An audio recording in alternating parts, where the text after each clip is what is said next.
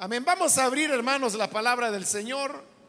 Y en esta ocasión quiero animarles a buscar en el libro del profeta Daniel, capítulo número 6. Ahí vamos a leer la escritura.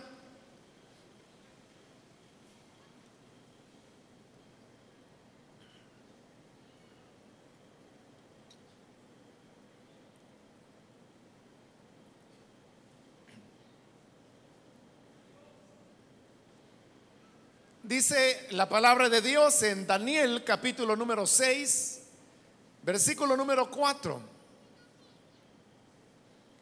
Entonces los administradores y los sátrapas empezaron a buscar algún motivo para acusar a Daniel de malos manejos en los negocios del reino. Sin embargo, no encontraron de qué acusarlo porque lejos de ser corrupto o negligente, Daniel era un hombre digno de confianza. Amén. Solo eso leemos. Pueden tomar sus asientos, por favor.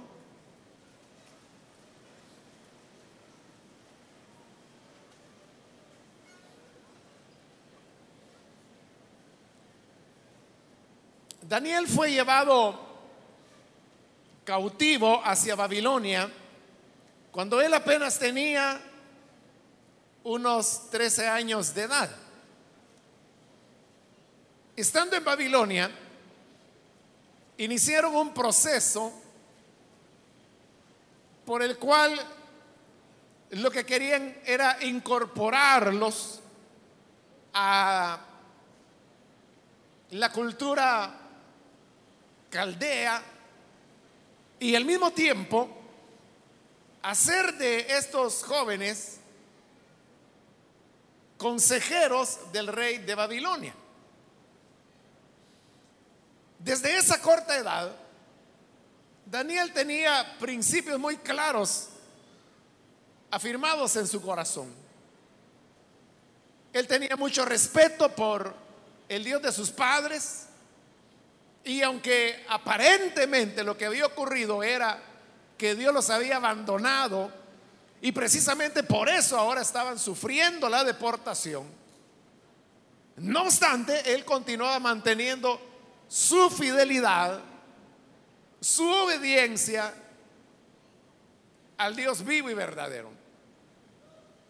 De manera que cuando vienen los primeros intentos de absorber a estos jóvenes, dentro de la cultura caldea, podríamos decir dentro del mundo, en primer lugar ellos rechazan los nombres que el rey les quiere dar, porque es lo primero que hacen, les cambian los nombres, porque los nombres en Israel eran relativos a la relación que las personas tenían con Dios.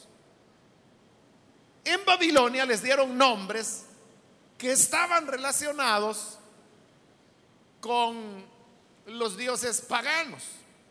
A Daniel, por ejemplo, le pusieron Belsasar, que hacía alusión al dios Bel, que era una de las deidades a las cuales el paganismo servía dentro de Babilonia. Pero vean, tal vez muy pocos de ustedes sabían que el nombre que se le dio a Daniel fue Belsasar. No lo conocemos por ese nombre, lo conocemos como Daniel. Nunca hemos oído el relato de Belsasar en el foso de los leones. No hemos oído que se diga las visiones de Belsasar, las profecías de Belsasar, lo que anunció el profeta Belsasar. Porque ese es un nombre que Daniel rechazó. Porque al rechazar ese nombre, él estaba rechazando que se le negara su identidad. Y su identidad es que él era Daniel. Y esto lo colocaba a él en una relación con Dios y él no estaba dispuesto a renunciar a esa relación. De manera que aunque oficialmente su nombre era Belsasar, él continuó utilizando el nombre de Daniel. Pero no solo eso, él también se negó a comer de los manjares que traían de la mesa del rey y a beber del vino que el rey bebía. Y la razón era porque tanto la comida como la bebida dentro del paganismo eran consagrados a los dioses paganos. Es decir, que había una dedicación que se hacía de la comida, igual que con el vino había una cantidad de vino que se derramaba a la tierra, eso es lo que se llamaba una libación, y que era como consagrar ese vino a determinado dios pagano. Esa comida y ese vino era lo que le llevaban a Daniel. Y Daniel sabía, junto con sus compañeros, que si él comía de esa comida y bebía de ese vino, se iba a contaminar. Y por eso él pidió no contaminarse con la comida de la mesa del rey. El eunuco encargado de cuidarlos a ellos se preocupó porque le dijo, bueno, ¿y entonces qué van a comer? Y Daniel dijo, bueno, tráeme legumbres y agua. Y el eunuco dijo, ¿qué? Legumbres y agua. Entonces lo que va a ocurrir es que van a perder peso se van a poner pálidos y luego el rey a mí me va a castigar porque el rey lo que quiere es que ustedes estén saludables. Y Daniel le dijo, mira, entiendo tus temores, pero hagamos un trato. Danos legumbres y agua durante 10 días. Si después de esos 10 días ocurre que estamos pálidos, como tú dices, entonces voy, voy a estar de acuerdo y voy a comer de la mesa del rey. Pero si por el contrario estamos bien, entonces tú continúas dándonos legumbres y agua. Y el eunuco dijo, bueno, está bien. Probaron por los 10 días y al final de los 10 días el eunuco los comparó con los otros jóvenes y resultó que los rostros de Daniel y sus compañeros reflejaban más salud, más vitalidad que la de los otros muchachos que sí habían comido de la mesa del rey. Daniel dijo, bueno, ya ves que sí podemos sobrevivir con legumbres y agua. Así que eso síguenos dando. Y esa fue la dieta de ellos. Todo esto ocurrió cuando Daniel solamente tenía 13 años de edad. Era un jovencito, un niño. Pero esos principios donde las personas hacen valer lo correcto, lo íntegro en sus vidas, es lo que va formando el carácter de una persona. El que desde su infancia fue enseñado, o los únicos modelos que tuvo, fueron modelos de mentira, de estafa, de deshonestidad. Eso es lo que ese niño aprenderá. Pero si ese niño, por el contrario, determina hacer siempre lo correcto, es donde comienza a labrar un carácter íntegro. Y su proceder será un procedente, un proceder ético, no porque se lo pidan, sino que porque resulta muy natural dentro de su conducta. Bueno, el tiempo pasó y ahora tenemos acá a un Daniel ya anciano, avanzado en edad. Ya había pasado el imperio caldeo y ahora gobernaban los medos y los persas. Y en esa época reinaba un rey cuyo nombre era Darío. Cuando Darío asume el reinado de ese gran imperio, él comienza a tomar algunas medidas administrativas. Una de ellas fue que este territorio, que la Biblia dice que se extendía desde la India hasta el mar Mediterráneo, aún Egipto, lo dividió en 120 provincias para que pudieran ser administradas de mejor manera. Sobre cada provincia colocó a un administrador. Pero el rey sabía que él no podía tratar con 120 administradores a la vez, uno por cada provincia. Y decidió entonces que era mejor crear como un comité coordinador. Y así es como nombra a tres personas, que eran los que coordinaban a los otros administradores. Uno de esos tres era Daniel. Cuando se establece la nueva administración, resulta que comienza a ser notorio que Daniel era el que mejor administraba, el que mejor respondía a los intereses del imperio, que Daniel era el que mostraba más eficacia en la labor que se le había entregado. Así las cosas, el rey tomó una decisión obvia y es que dijo, bueno, en lugar de tener tres, mejor voy a tener solo uno y decidió poner a uno por encima de todo ese sistema administrativo que él había armado. Y lógicamente él estaba pensando en que Daniel fuese esa persona. Los otros administradores y sátrapas se enteraron que el plan de el rey era colocar a Daniel como el encargado. Eso provocó celos en ellos. Y dijeron, no lo podemos permitir. Pero ellos dijeron, el rey tiene mucho aprecio por Daniel. Entonces, hagamos esto. Examinemos la vida de Daniel ¿Quiénes son sus amistades? ¿Cuál es su rutina de vida? ¿A qué hora se levanta? Preguntémonos cómo Él es. Si es una buena paga o si es un deudor. Decidieron analizar toda la vida de Daniel para poder tener algo de qué acusarlo. Y entonces poderle decir al rey, no puedes poner a Daniel porque él falla en esta o tal otra área.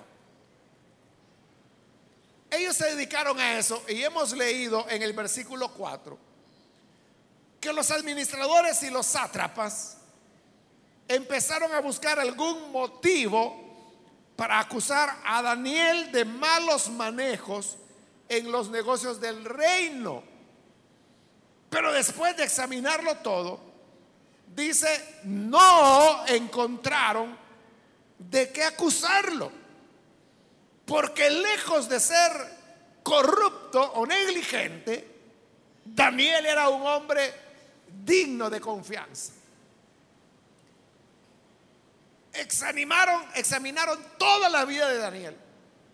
Lo registraron. Y todo lo que él hacía era un buen manejo es decir, todo lo que él realizaba lo recomendaba como un hombre digno de confianza. Esta historia, hermanos, me recuerda a uno de los presidentes que tuvo El Salvador hace varias décadas atrás, durante el periodo de la guerra. Como era el periodo de la guerra, entonces lo que se buscaba era desacreditar políticamente al adversario. Y existía una persona que posteriormente escribió un libro de cuál había sido su papel detrás de los gobiernos militares de la época. Y por haber leído ese libro es que sé esto que le voy a contar. Llegó un momento en que le pidieron, porque él era un escritor, escribía los discursos de los presidentes, sabía cómo manejar la opinión pública, entonces le pidieron que lo que necesitaban era desacreditar al presidente que había en esa época. Entonces él dijo, claro, porque él era eso, un experto en ese tipo de trabajos. Tenía sus equipos. Entonces dijo, no, no hay problema, lo vamos a examinar. Y mandó a su equipo para que investigaran a ese presidente que estaba en funciones en ese momento.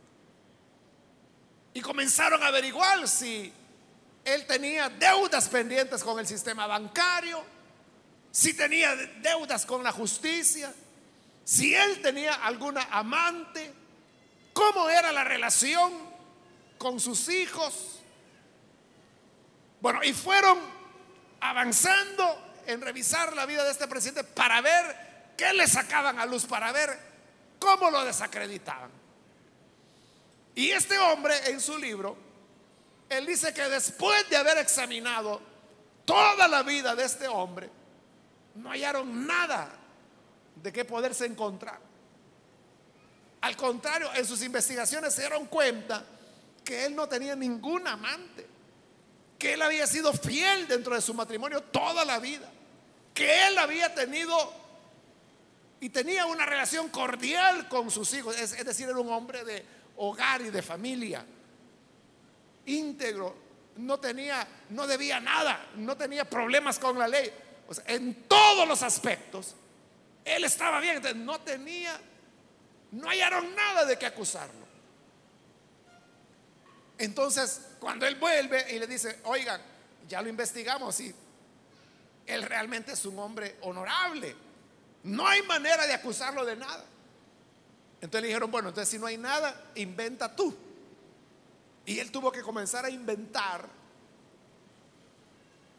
falsedades. El problema con la falsedad es que como no tiene ninguna base, es algo que no dura mucho tiempo. Ahí termino con eso, que es real, eso ocurrió acá en nuestro país. Algo parecido fue lo que ocurrió con Daniel. Buscaban la manera de desacreditarlo y al contrario lo que hallaron era que era un hombre digno de confianza. Es decir, al examinar todos los aspectos de su vida, todo estaba correcto, todo estaba manejado éticamente, con integridad. Ahora, ¿qué tal si un día pudiesen hacer ese tipo de examen de tu vida y comenzaran a examinar tu conducta en la calle, la conducta en el hogar, la conducta con los amigos, lo que escribes en correos electrónicos, mensajes de texto, qué es lo que lees, qué es lo que escuchas, qué es lo que ves. Si se examinara toda tu vida, ¿qué encontrarían? Encontrarían a una muchacha honesta, de rectitud, de valor, que puede con la frente muy en alto ver los ojos a cualquiera o encontrarían a un muchacho íntegro que también digan, después de examinar toda la vida y de interceptarles todas las llamadas, todos los mensajes de texto, hemos encontrado que este verdaderamente está en lo que está. Ese sería el resultado. ¿O cuál sería el resultado? si examinaran de esa manera tu vida. Estos administradores y sátrapas no pudieron hallar nada negativo en Daniel. Entonces ellos dijeron, bueno, solo vamos a poder encontrar algo malo en Daniel si esto va en contra de la ley de su Dios. Hagamos algo que choque con la ley del Dios de Daniel. Y ahí sí, Daniel va a desobedecer a esa orden del rey. Y es lo que hicieron, fueron ante el rey y le dijeron, rey, hemos pensado que para consolidar tu poder delante de las personas, hagas un decreto que por 30 días nadie vaya a orar a ningún otro Dios, sino solamente a ti. Y el rey le agradó y dijo, qué buenos consejeros los que tengo. Por algo los puse como administradores. Dio el decreto, pero ellos lo hicieron porque sabían que Daniel tenía el hábito de orar tres veces al día.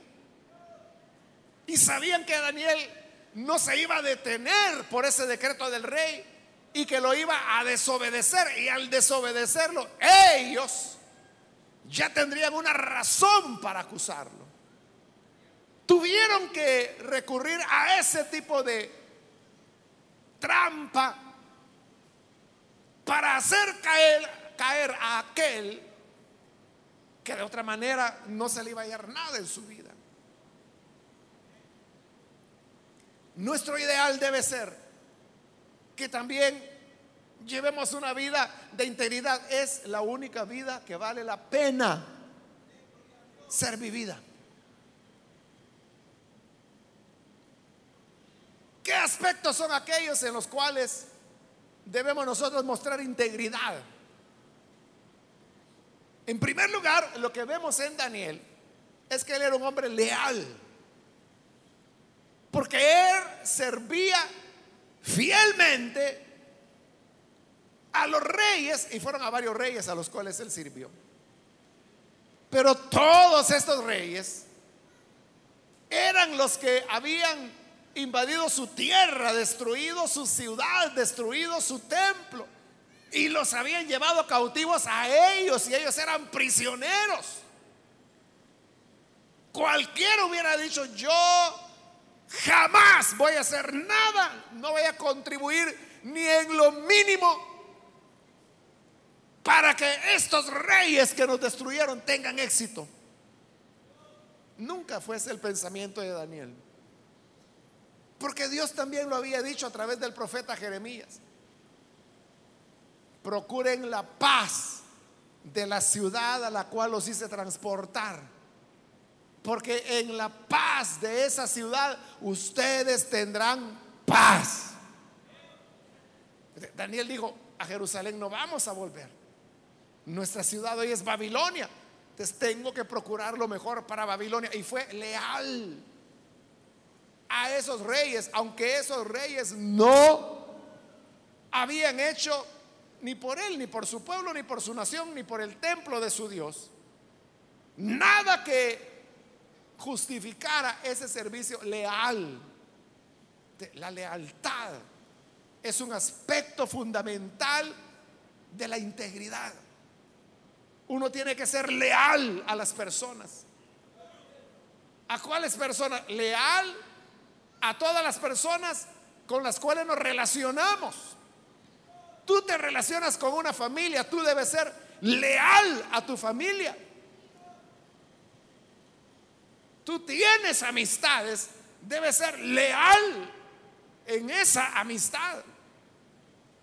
Lealtad en el servicio, lealtad en la educación.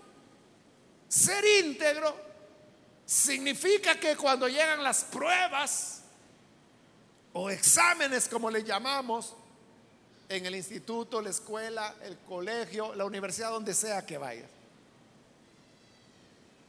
Tú, tú, no debes ser de los que llevan copia o de los que se sientan al lado del más alentado de la clase. Y están diciendo, decime la 5, decime la 8, decime la 15. Esa es falta de lealtad hacia tus maestros, hacia la escuela, hacia tus padres que hacen ese esfuerzo, hacia Dios y falta de lealtad contigo mismo. Porque te estás engañando. Tú crees que engañas al maestro. Me puso 10 y no sabe que yo no sé nada. Y el maestro que pierde. Tú eres el que va a perder cuando salgas a la vida y tengas necesidad de hacer algo y no puedas hacerlo.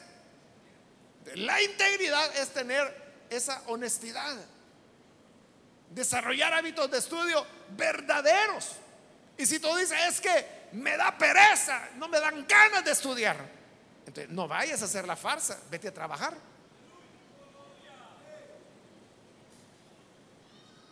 El trabajo no denigra a nadie.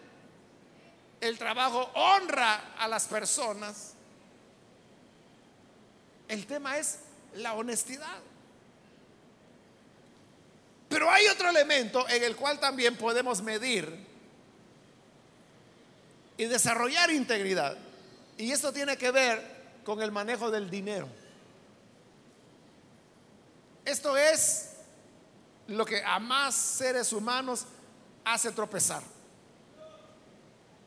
Quizá el dinero es la situación frente a la cual se manifestará el carácter auténtico de cada persona.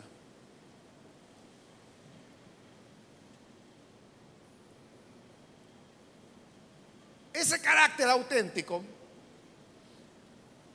es en la manera como nosotros respondemos ante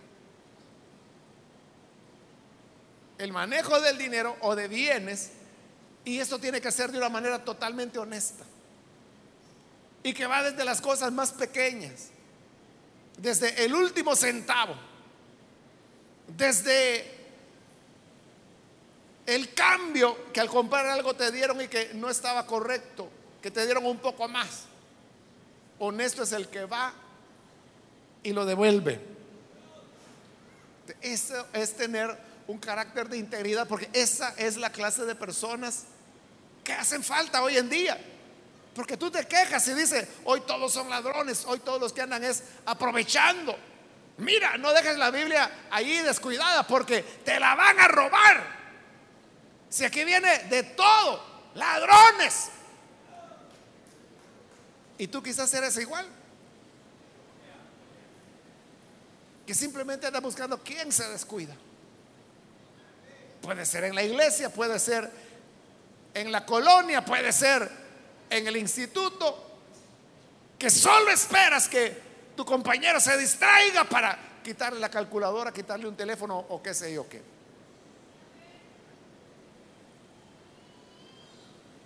Te quejas de lo mismo que tú haces.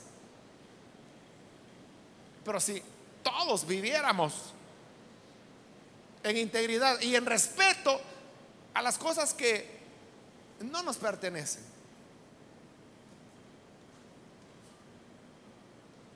vamos a tener una manera diferente de ver las cosas.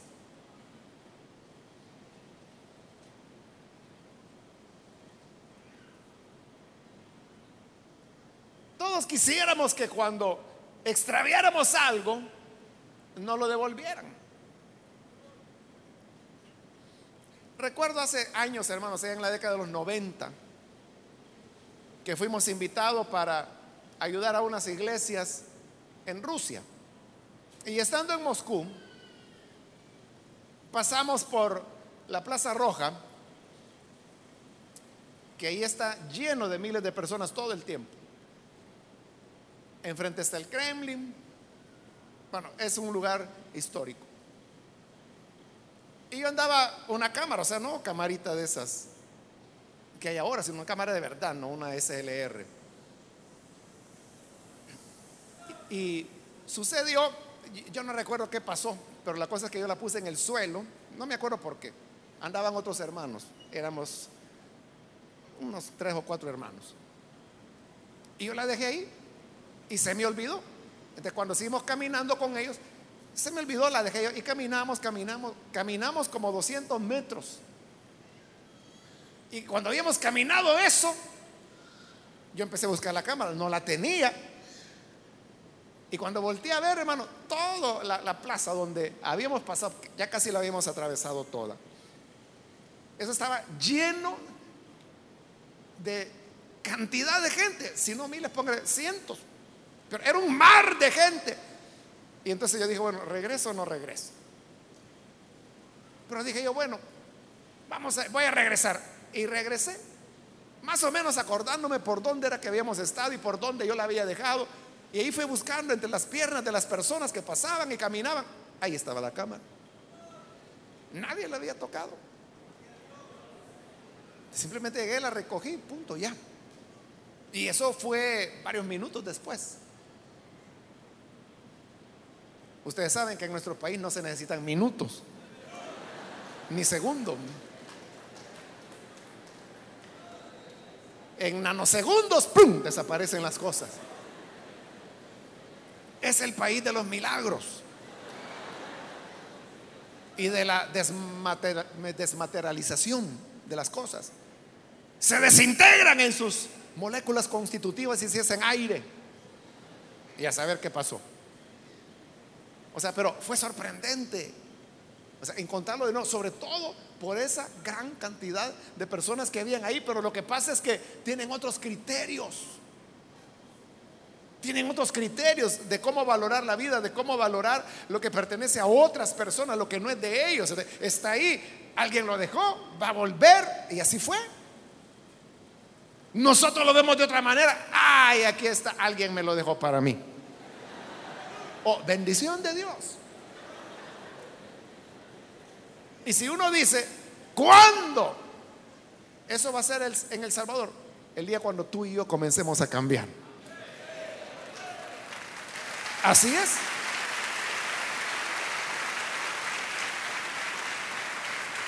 El día cuando nos convirtamos en hombres dignos de confianza. Por eso digo, el dinero es un elemento que pone a prueba el carácter de las personas. Si tú quieres saber el verdadero carácter de una persona, dile un día, mira, llévame estos 20 dólares a la fulana o al mengano. Si los 20 dólares llegan completos, esa es una persona de carácter pero a veces no llegan. O si llegan son 15 o 10 o 5. O lo que llega es una historia. Fíjese que me dieron 20 dólares para usted, pero me asaltaron en el camino.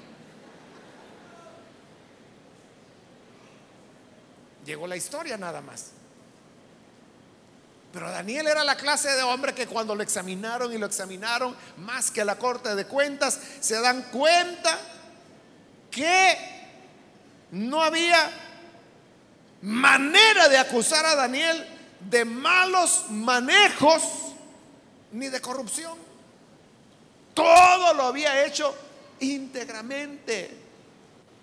Entonces, la ética cristiana nos enseña que nosotros debemos ser íntegros en el manejo del dinero, en el manejo de lo que es valioso.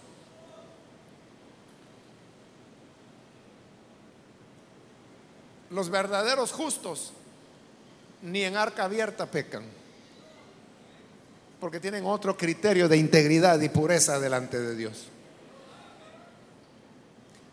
Otra manera en la cual debemos mostrar integridad es que debes aprender a ser íntegro en tu relación con otras personas, principalmente con el sexo opuesto. Tienes que ver las personas con respeto porque se trata de eso, de personas. No se debe jugar con los sentimientos de las personas. No hay que engañarles, no hay que ser cínico, no hay que mentir. Hay que ser honesto. Si tú no estás pensando en algo serio y responsable con una persona, mejor déjala tranquila, sigue tu vida hasta que encuentres a alguien con quien realmente quieras unirte por la vida y que esa persona se convierta en el padre o madre de tus hijos. Mientras eso no llega, no andes jugando, no andes burlándote de las personas. Y esto lo digo especialmente para los muchachos. Porque en nuestra cultura se desprecia a la mujer. Y se le dice, solamente tiene que decirle esta u otra palabrita. Y eso no falla, ya vas a ver que la vas a tener en tus brazos. Pero ¿para qué la quiere tener en sus brazos? ¿Para amarla? No, para utilizarla, para burlarse de ella y para luego llegar delante de los amigotes y decir, ya soy hombre. O sea que antes tenías dudas que lo eras, ¿no?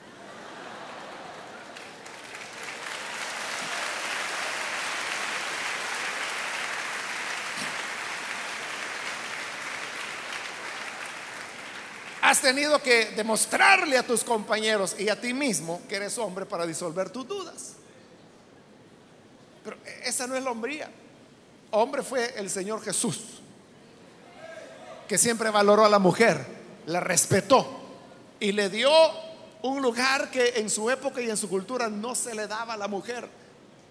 Valoró aún aquellas personas que la sociedad no valora valoró a la mujer que fue sorprendida en adulterio, que ya no servía para nada, sino que para que la mataran a pedradas. Valoró a María Magdalena de quien sacó siete demonios. Valoró a la mujer que llevaba una vida inmoral y que llegó besando sus pies, lavándoselos con lágrimas y secándoselos con el cabello.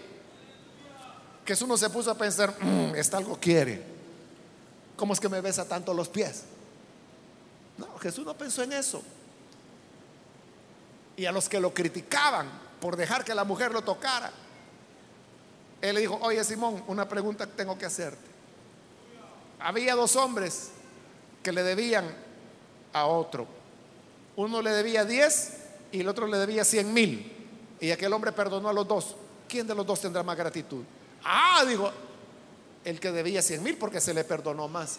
Correcto, le dijo, has juzgado bien. ¿Ves a esta mujer? Desde que entré, ha estado aquí llorando.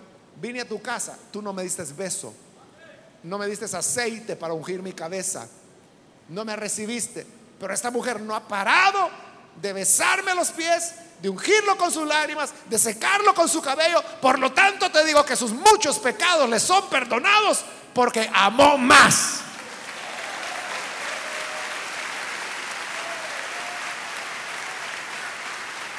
Eso es lo que Jesús veía.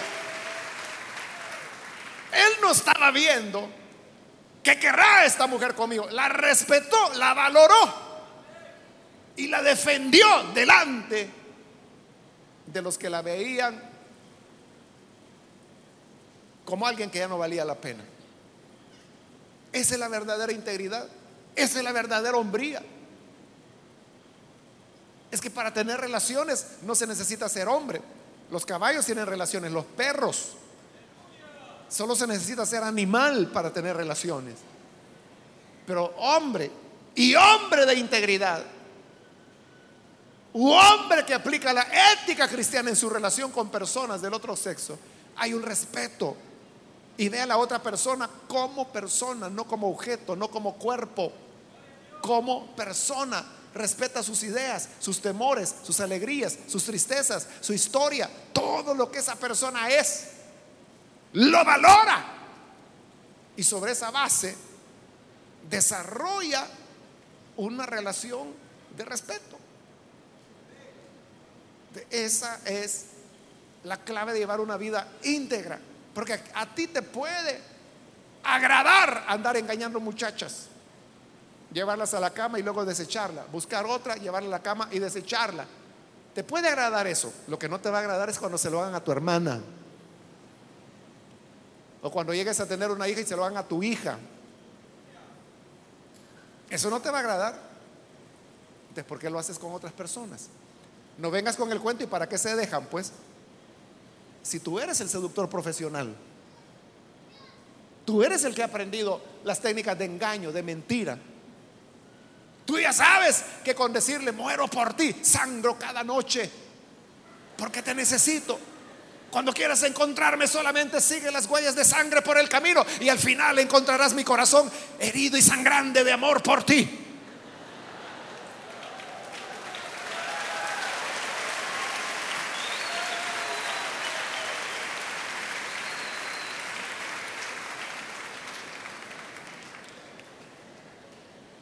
Es que yo sea tan bueno para enamorar.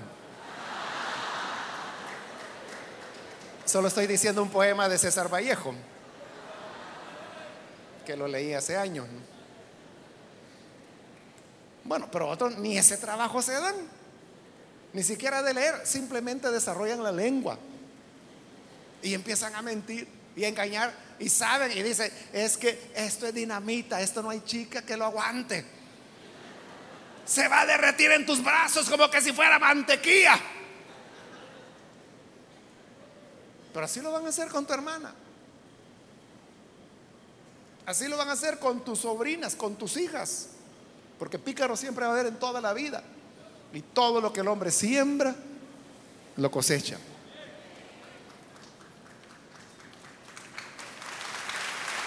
Recuerden la regla de oro.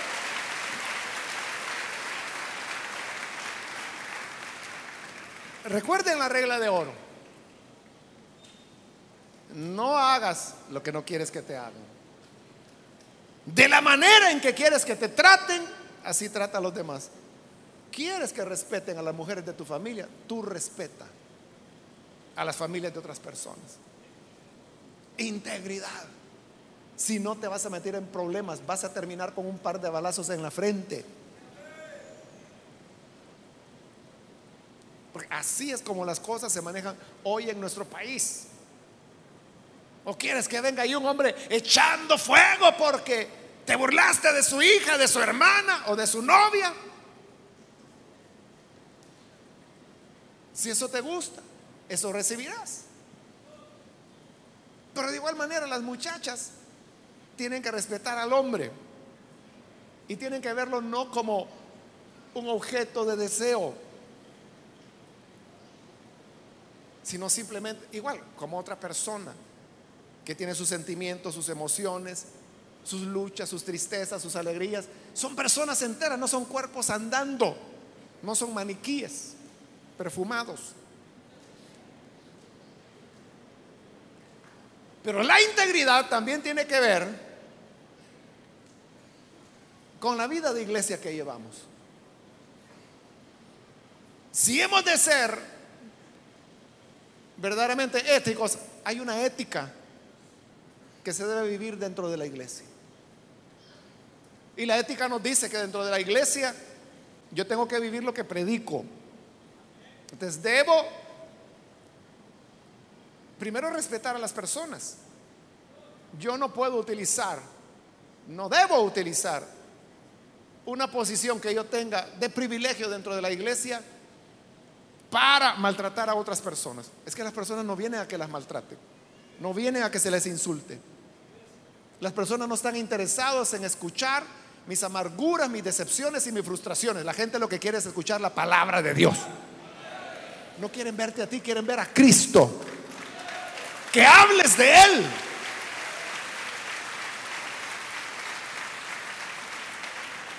Por eso el Señor Jesús dijo, ay de aquel que hace tropezar a uno de estos pequeños que cree en mí. Mejor le fuera que se atara una piedra de molino al cuello y se arrojase a lo profundo de la mar. Eso es mejor que cometer la gran falta de ser motivo de tropiezo para alguien que busca al Señor y cree en el Señor. Por eso nuestro actuar dentro de la iglesia debe ser ético, como dice la escritura, cada quien considerando a su prójimo como superior a sí mismo, relacionándonos con respeto, con consideración, con amor, sobrellevando las cargas los unos de los otros, orando los unos por los otros, perdonándonos los unos a los otros. Y lo que hacemos dentro de la iglesia debemos hacerlo con ética. Si vas a tener un privilegio, tenlo, pero ganándotelo legítimamente, no manipulando cosas, no manipulando opiniones, sino que por tus méritos, por tu vida espiritual. No le hagas zancadía a otra persona por quedarte tú en su posición de privilegio. Y llegará un día cuando todos hemos de comparecer ante el tribunal de Cristo. Y cuando lleguemos ante el tribunal de Cristo, dice Pablo, que será examinado no solo lo que hicimos, sino que dice las intenciones del corazón. Entonces, delante de Dios, Él nos va a examinar totalmente lo que hicimos, lo que dejamos de hacer y lo que hicimos, por qué lo hicimos. Y lo que no hicimos, qué nos motivó a no hacerlo. Y de acuerdo a las motivaciones del corazón, Él juzgará a cada uno de nosotros. Para que en ese día podamos salir bien y podamos ser como Daniel, que le escudriñaron toda la vida y se le escudriñaron con mala intención. Y al final dijeron, no hallamos malos manejos en Daniel, no hallamos corrupción. Lo que hallamos es que es un hombre digno de confianza. Que tú también seas digno de confianza, que seas digna de confianza. Y eso trae, como lo dice la escritura, ganancia, no solo de la vida presente, sino de la venidera. Que Dios nos ayude para que hoy podamos hacer con Él un acuerdo, un pacto, una alianza y le digamos, a partir de este día, Señor, yo quiero ser verdaderamente un reflejo de tu gloria, de tu luz y tu verdad. Pidámosle eso al Señor y hagámoslo en verdad. Vamos a orar, vamos a cerrar nuestros ojos.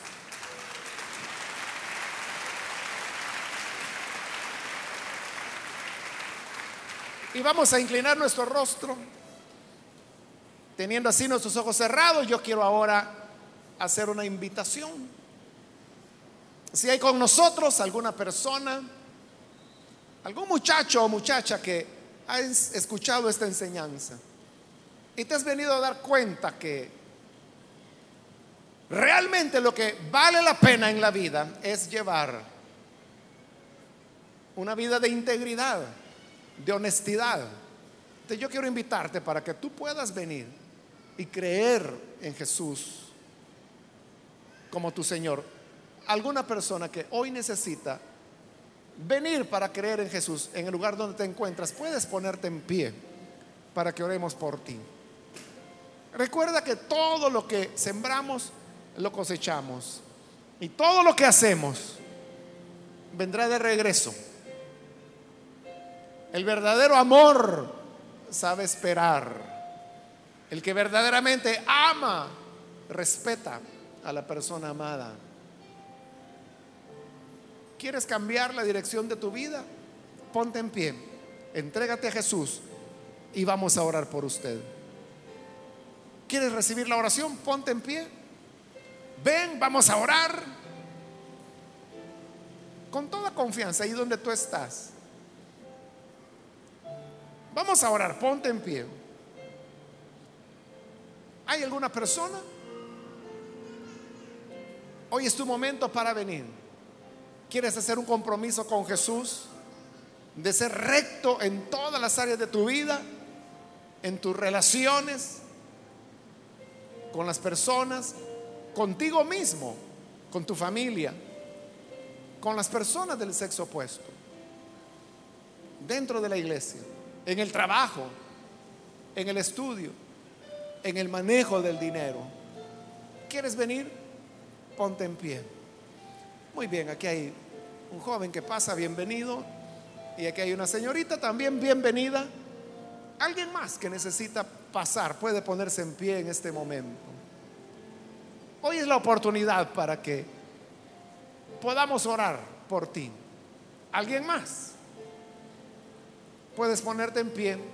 Muy bien, aquí hay otra joven, bienvenida. Aquí tenemos otras Niñas que vienen, bienvenidas también. De este lado hay otra persona, bienvenido. Aquí en medio hay un muchacho, bienvenido también. De este lado hay otra joven, bienvenida. Alguien más que necesita pasar, ponte en pie. Vamos a orar, muy bien. De este lado hay otra joven, bienvenida. ¿Alguien más? Aquí hay otra señorita, bienvenida también. Y aquí hay otro jovencito, bienvenido. Otra persona que necesita venir. Ven y haz este acuerdo con Jesús. Muy bien, aquí hay otra joven. Bienvenida, Dios te bendiga. De este lado hay un caballero, bienvenido. De este lado hay otro muchacho que pasa, bienvenido. Acá en medio hay otro joven, bienvenido. Acá hay otro muchacho más, bienvenido. Y otro joven más, bienvenido. Y aquí hay otro joven más, bienvenido. Acá en medio hay otra señorita, bienvenida también. Alguien más.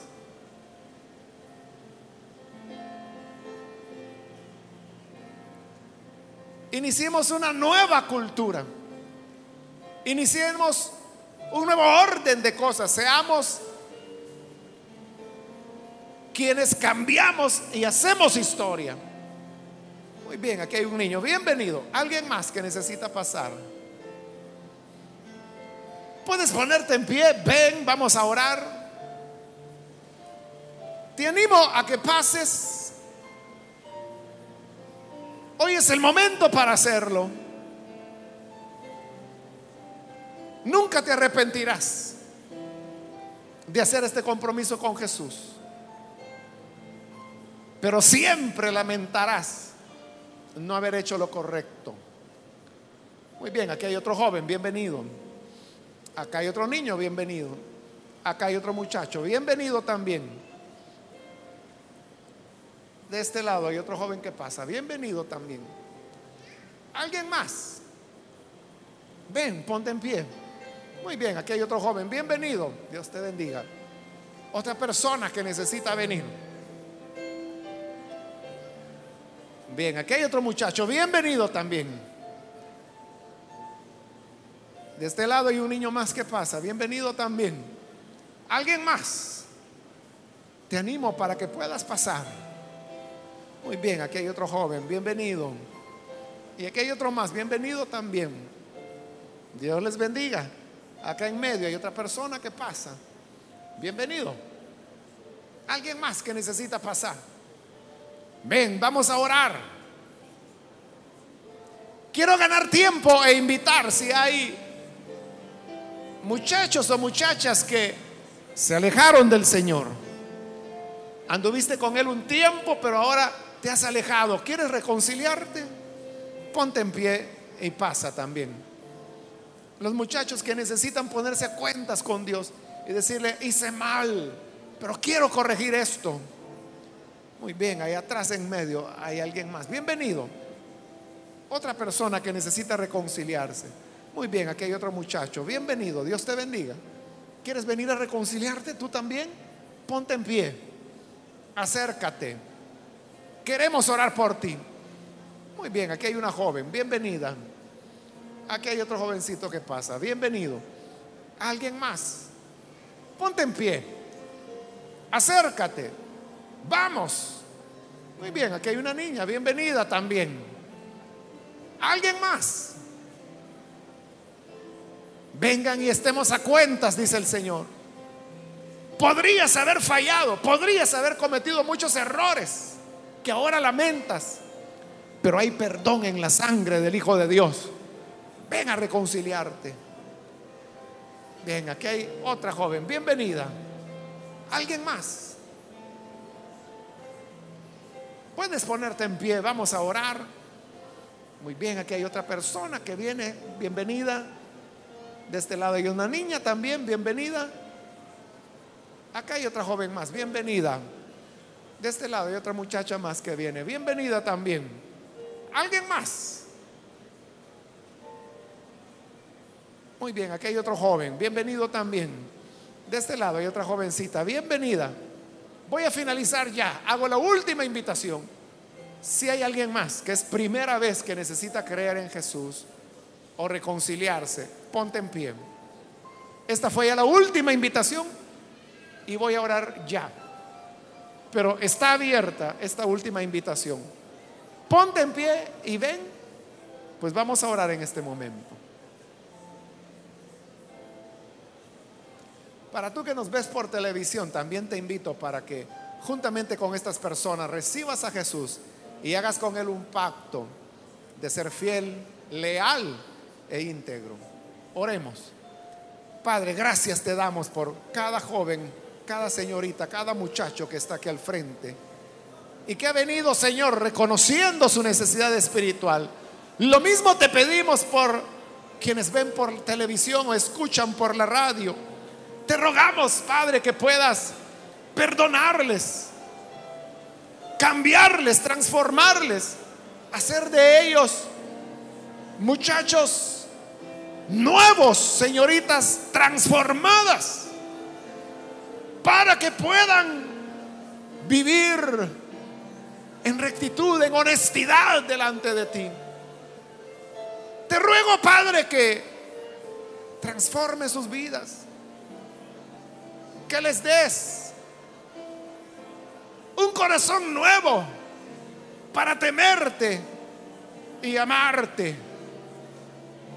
Y ahora, Padre, todos los que estamos acá, queremos hacer contigo un pacto, un compromiso de fidelidad. Queremos ser íntegros en todos los aspectos de nuestra vida.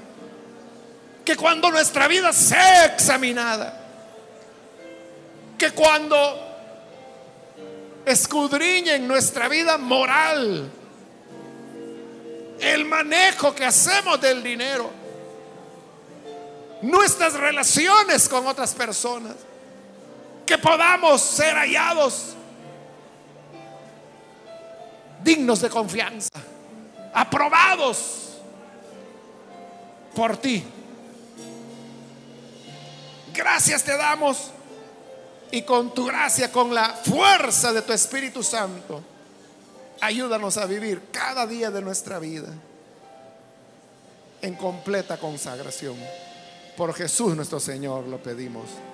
Amén.